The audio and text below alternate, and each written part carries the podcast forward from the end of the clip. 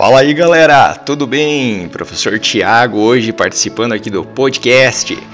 E hoje nós falaremos sobre um tema muito nerdice, coisas que todo nerd compra. E às vezes fica até encaixotado, e às vezes a família reclama que parece ser inútil. Para conversar comigo, hoje eu trago aqui um cara que é economista, mas que não economiza em tranqueira nerd o Felipe. Fala aí, Felipe. Fala, meu amigo Thiago, tudo bom? Gostaria de me apresentar primeiramente. Meu nome é Felipe, eu sou bolsista pesquisador pela FAPESC aqui no Centro de Inovação. E o Thiago ele me, ele me convidou para a gente fazer um, um bate-papo, um podcast sobre acumulação de nerdices, né? Como todo bom nerd tem que ter um, um hobby de acumular alguma coisa, alguma coisa que ele que ele jura de pé junto, assim, que ele vai usar muito ainda e acaba indo pra, pra gaveta, acaba indo pra estante e acaba não usando mais, ou no meu caso, né, que são os livros, uh, leu umas duas ou três páginas e nunca mais uh, pega na mão, né. Cara, é uma maluquice assim, né? Porque eu também tenho essas paradas aí que eu acabo comprando e gastando um, um, dinheiro. E também é livro, cara. Eu sou virado em comprar livro. Eu acho um livro legal de determinada coisa, eu compro. Mas assim, alguns livros eu acabo dando pra gurizada aí e com a condição de que eles leiam e repassem para alguém. Porque começa a encher a casa de coisa e não tem mais lugar para guardar. É muito louco isso. Mas conta aí, tá lendo muito ou não?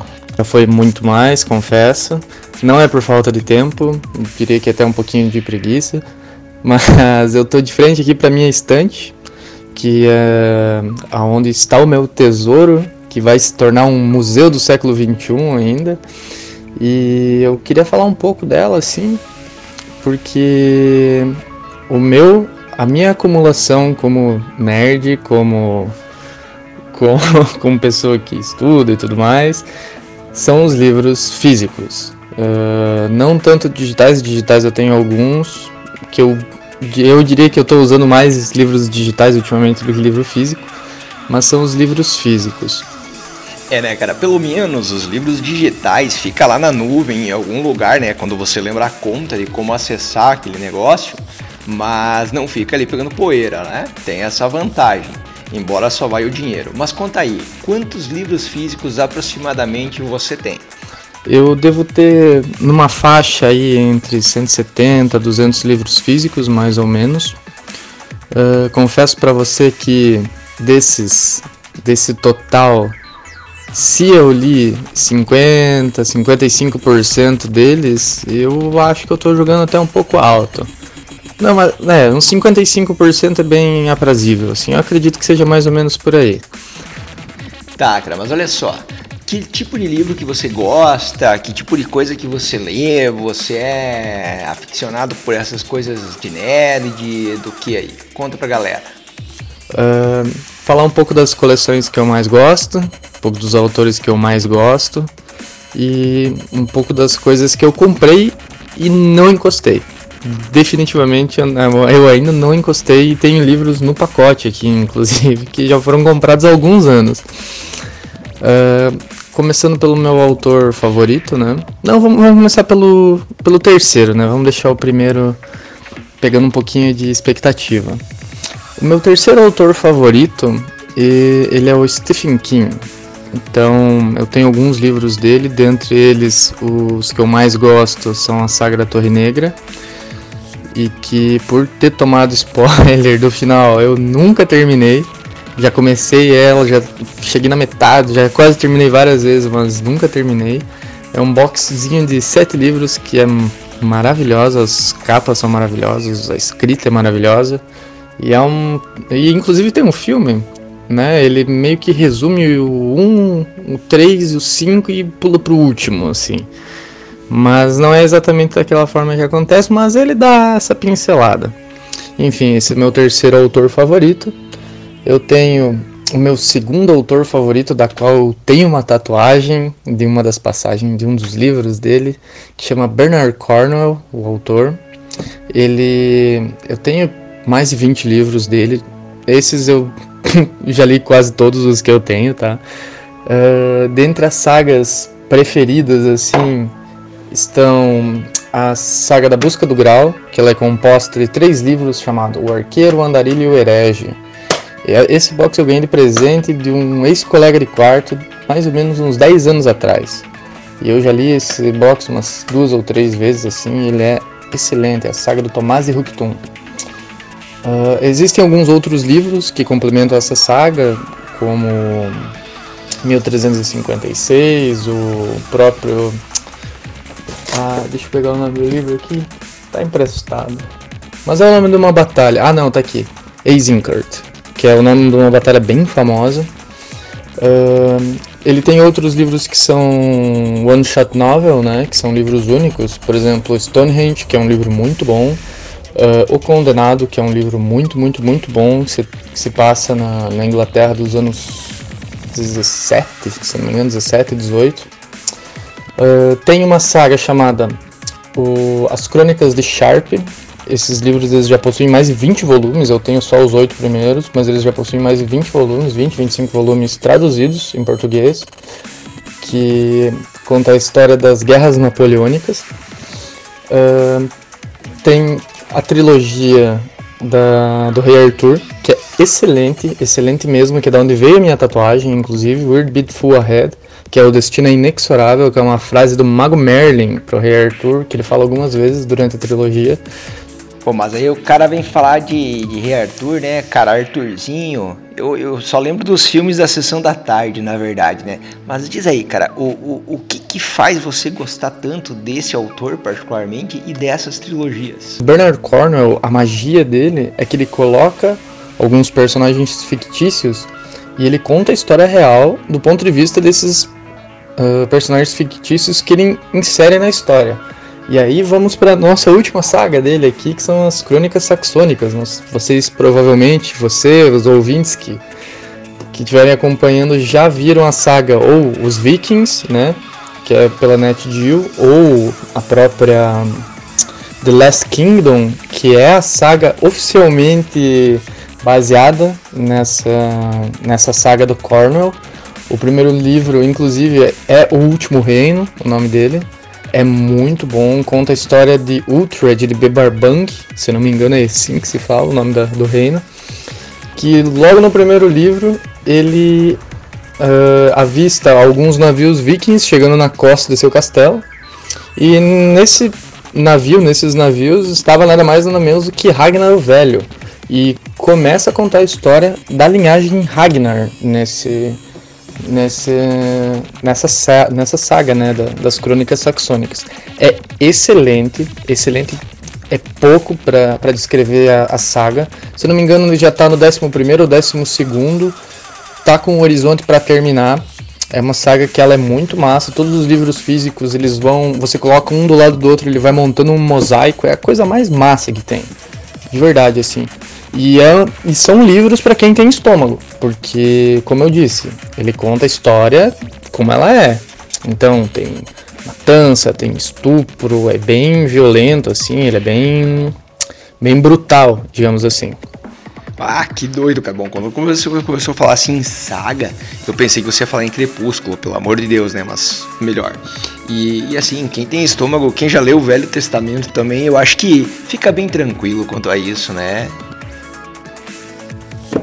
Uh, fora isso, tem mais algumas sagas antes de eu falar o meu autor favorito, que o Thiago já sabe, mas uh, eu queria falar um pouco sobre a trilogia do Millennium, que o nome dos livros são muito irados e são insanamente bons. Eles contam a história do século XX, começando ali na queda dos impérios, das monarquias, Romanov, a, a monarquia de Guilherme o Grande, da, da, da Alemanha, e do, da queda do Império Austro-Húngaro ele passa a Primeira Guerra, a Segunda Guerra e termina na Guerra Fria. São três livros, cada um deles tem umas 1.200 páginas, eles são muito grandes e são muito maneiros. Relaxa, fica tranquilão aí que a galera da computação é acostumada com livros de programação em Java, C, C++, que são praticamente bíblias, sem contar os livros de banco de dados do Navat. Então, relaxa, uma boa. É, o nome do primeiro é Queda de Gigantes, o segundo é Inverno do Mundo e o terceiro é Eternidade por um Fio. que conta a história da Guerra Fria. São livros excepcionais, o autor é o Ken Follett, não sei se vocês já tiveram contato, mas são excelentes. Uh, tem um outro autor chamado Con Igelden, que é ótimo também. Ele tem sagas que contam a história tanto do do Gengis Khan, que no caso são é esse box que eu tenho aqui, que são cinco livros, que é muito legal, muito legal mesmo, baseado no que aconteceu e como o mundo quase se tornou mongol. Olha só que frase engraçada, né? Olha só, você e eu, a gente é quase meio mongol, Thiago, sabia? É, nós dois, bem possível, só se for aqueles daquele filme Mongoloid, né? Mas continua aí, que tá, tá interessante aí o papo sobre livros e tal, galera quer saber um pouco mais sobre o autor e ainda na expectativa de quem é o cara aí que você mais gosta, que você mais curte. Justamente por causa do Gengis Khan e o Império do Gengis Khan em, digamos assim, em território, geograficamente falando, já foi o maior império que o mundo já viu. Ele ia da China até quase na França. Ele pegou a Rússia, foi o primeiro império a entrar na Rússia. E eles só não dominaram toda a Europa ali porque aconteceu umas coisas. Toda a tribo teve que se juntar, teve a morte do Khan, eles tiveram que escolher um novo Khan e tiveram que voltar para Karakorum, que é a cidade natal deles na Mongólia e é muito bacana. Eles são os precursores da, da cavalaria montada, tanto que eles montavam em pôneis de batalha. Então eles iam pra batalha com um pônei, que é tipo um cavalinho.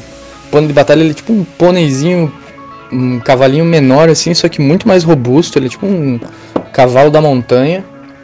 E o sangue dele, ele, você pode se alimentar do próprio sangue, que era o que os mongóis faziam. Eles levavam uma manteiga, um, negócio para misturar no sangue da montaria, eles furavam a montaria e tomavam para se alimentar e poder viajar mais rápido. É, e tu sabe que essa história é um pouquinho refletida, tem uma série para quem não gosta de ler, né, no Netflix que chama Marco Polo, onde eles falam, contam mais na verdade sobre os impérios mongóis do que a realmente Marco Polo que, que era o, o explorador, né? Enfim, mas cara, o pessoal tá meio irritado já, já se passaram 85 minutos mais ou menos e precisamos saber qual é o, o autor que você mais gosta aí desses livros, bicho. E agora vamos para a cerejinha do bolo, né? Que é o meu querido J.R.R. Tolkien. Para mim, o maior autor de todos os tempos. Ele é fantástico em todas as suas criações, digamos assim. Uh, tem o seu livro mais famoso e o meu. Eu acho que é o meu favorito. Tem alguns outros, eu, eu diria que a obra toda é a minha obra favorita. Mas ele é autor do Senhor dos Anéis. Uh, e para você entender de fato o que, que aconteceu na Terra-média, o que, que se passou em todos esses tempos na Terra-média, você tem uma sequência muito grande, que ela é um pouquinho maior assim do que o Senhor dos Anéis, que já somando os três, que é meu livro de cabeceira, ele deve ter uma, que, umas 1500 páginas, mais ou menos 1400, que eu tenho o volume único comprado num sebo, uns 15 anos atrás. Mas tudo começa com o Silmarillion, a criação do mundo. É, então, eu também tenho esses livros do, da trilogia, eu tenho a trilogia toda, que até esses dias atrás eles estavam, ficaram mais de 10 anos no plástico sem ninguém ler. Eu li, claro, a trilogia, mas em livro emprestado e eu comprei para ter em casa. E elas ficam ali num cantinho especial do lado do Hobbit e que, que eu, eu li, é muito bacana também. E, e aí o Silmarillion que eu tive que ler umas duas ou três vezes para conseguir entender. Que é um livro bem, bem legal, é um pouco complexo também, né? Até eu acho que é mais legal você ler depois de Senhor dos Anéis para entender de onde vêm as coisas. É mais ou menos como um X-Men Origins, né? Mais ou menos assim. Mas enfim, cara, é, eu tenho também, é, eu, eu, gosto muito desse, de, dessas, dessa história, né? Do Tolkien. Eu tenho também os DVDs do Senhor dos Anéis, que por muito. Eu nunca assisti, cara. Juro por Deus, nunca assisti. E tenho também os VHS de Senhor dos Anéis, que eu também em casa nunca assisti. Eu assisti alugado no tempo da locadora, né? Mas um amigo meu tinha uma locadora e ele tava vendendo alguns filmes. Eu disse, cara, eu preciso comprar esse negócio. E comprei, e tá ali, pegando pó. Eu espero que um dia alguém faça uso disso. Quem sabe a Dudinha vai usar como apoio de monitor, porque provavelmente até lá a história também não vai interessar ela. Embora eu estimule, né? Mas agora que você levantou a lebre aí do Silmarillion e tal, conta pra galera aí pra dar um gostinho de pessoal que não leu ainda, ir atrás do livro, ler. É uma criação baseada numa, numa música de Eru Iluvatar, que digamos assim, começou tudo a partir do nada, literalmente, do vazio. Ele criou uma música, criou os primeiros deuses, os primeiros deuses criaram subdeuses, os subdeuses começaram a criar os elfos, os anões, uh, e mais tardar acabaram vindo os homens para a Terra-média, né? Tudo isso começa no Silmarillion. Depois do Silmarillion, uh, foi lançado um livro recentemente que é Lúthien e Beren, que é uma história de amor entre um elfo negro. Não, é um homem e uma elfa, que acontece lá na Segunda Era do Mundo. O Senhor dos Anéis ele se passa na Terceira Era do Mundo. Depois você tem O Hobbit para ler, que também já foi para os cinemas, né? É um livrinho curto, muito gostoso de ler, dá para ler em uma tarde, uma pegada assim, porque é um livro bem bacana. Uh, depois do Hobbit, que conta a história de como o Anel foi reencontrado, né? Depois de três eras perdido, você tem o Senhor dos Anéis, que é onde toda a jornada acontece, onde o Sam, que é o grande herói dessa jornada, leva o Frodo Bolseiro, destruiu o Anel na Montanha da Perdição. Uh, depois deles, você tem os Contos Inacabados, que, como o próprio nome já diz, são contos inacabados. São vários contos que o Tolkien escreveu sobre o que, que aconteceria depois da, da Terra-média, ter passado por tudo isso de Sauron, Melkor, os Elfos, tudo mais. E alguns livros que são espécies de spin-off, que eles contam um, pouco da história de um, um pouco da história do outro, que é o caso de Os Filhos de Hurin, que é um filho, que é um é um livro que conta a história de Turin Turambar, que foi um dos grandes heróis de Tolkien. E a lenda de Sigurd Gudrun, que também é um livro. São dois livros bem tristes, esses dois livros. Então, esse é o meu autor favorito. Eu tenho um poema em élfico tatuado no peito. É, menos mal, né, LP? Que você tatuou um poema élfico, porque poderia estar tatuado aí, meu precioso, né? Aí ficaria um pouquinho estranho. Mas, cara, por que, que você tatuou isso, esse poema? Que eu, porque eu quero levar para sempre isso. Criou, ajudou a formular o meu caráter, esse autor. E fora isso, agora, que são os livros, digamos assim, os três, os top 3 dos autores, algumas sagas que eu já vi. Tem alguns livros aqui que eu comecei, não gostei. E hoje em dia eles estão aqui só figurando para fazer volume mesmo, né? Na, na prateleira, como aqui o caso da Revolta de Atlas, que eu peguei e não gostei. Uh, alguns livros de economia que eu comecei e eram livros muito técnicos. A História da Civilização, que são livros capa dura, inclusive, que eu li, são quatro, eu li o primeiro e o segundo eu li pela metade, larguei faz uns quatro anos. E algumas sagas que eu tenho aqui literalmente lacradas, como a trilogia do Mago Negro. São três livros e eles estão lacrados. Já faz uns quatro anos que eles estão aqui pegando poeira. E claro, tem alguns outros livros de fantasia, como Harry Potter, uh, A Batalha do Apocalipse, tem alguma coisa do da saga do Rick Riordan, que é o do Ladrão de Raios, e por aí vai. Ok, falou em Harry Potter, então já pode dizer tchau. Cara, não quero mais papo contigo, beleza? Bom, brincadeiras à parte, nós não podemos tirar a importância do Harry Potter.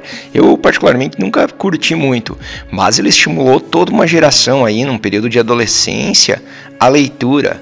Né, quando vieram os filmes e a galera se interessou em começar a ler o que ainda não tinha virado filme e tal. E, e eu conheço várias pessoas aí de uma faixa de idade que não vale revelar qual, né?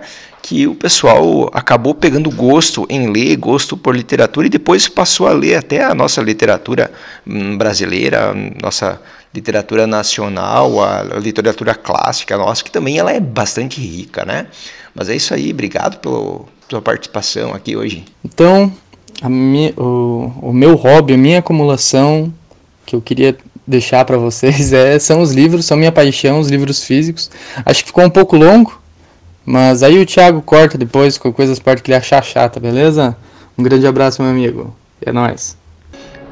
Boa, muito legal aí, Felipe. Legal você trazer esse tema. Até foi um combinado nosso de cair muito para esse assunto de literatura, porque quem gosta de ler realmente vira um acumulador e acredito que não tem coisa melhor no mundo de acumular do que livros e experiências. E nós estamos propositalmente falando um pouquinho sobre isso, porque agora, dia 8 de setembro, o dia que tá, está sendo publicado este podcast, é o Dia Mundial da Alfabetização. E sabe, lembrando que só é possível você ler um livro se você é alfabetizado. E ele também tem uma importância enorme no processo de alfabetização. Eu lembro lá quando eu era pequenininho, tinha os gibizinhos da turma da Mônica, tinha os livrinhos do meu amiguinho, agora revelou a idade, né? E isso ajudou muito a aprender a ler, a aprender a escrever. Então é muito bom a gente estar tá sempre antenado com isso. Um abraço aí, gurizada. Lembrando que nós, no curso de Ciência da Computação, não falamos só de código, não falamos só de desenvolvimento. Nós também temos as nossas noias aí, temos as nossas maluquices. E quer conhecer um pouquinho mais sobre o nosso curso? Entra no site da UNOESC, é, aí com o pessoal e venha fazer parte desse time. Um abraço.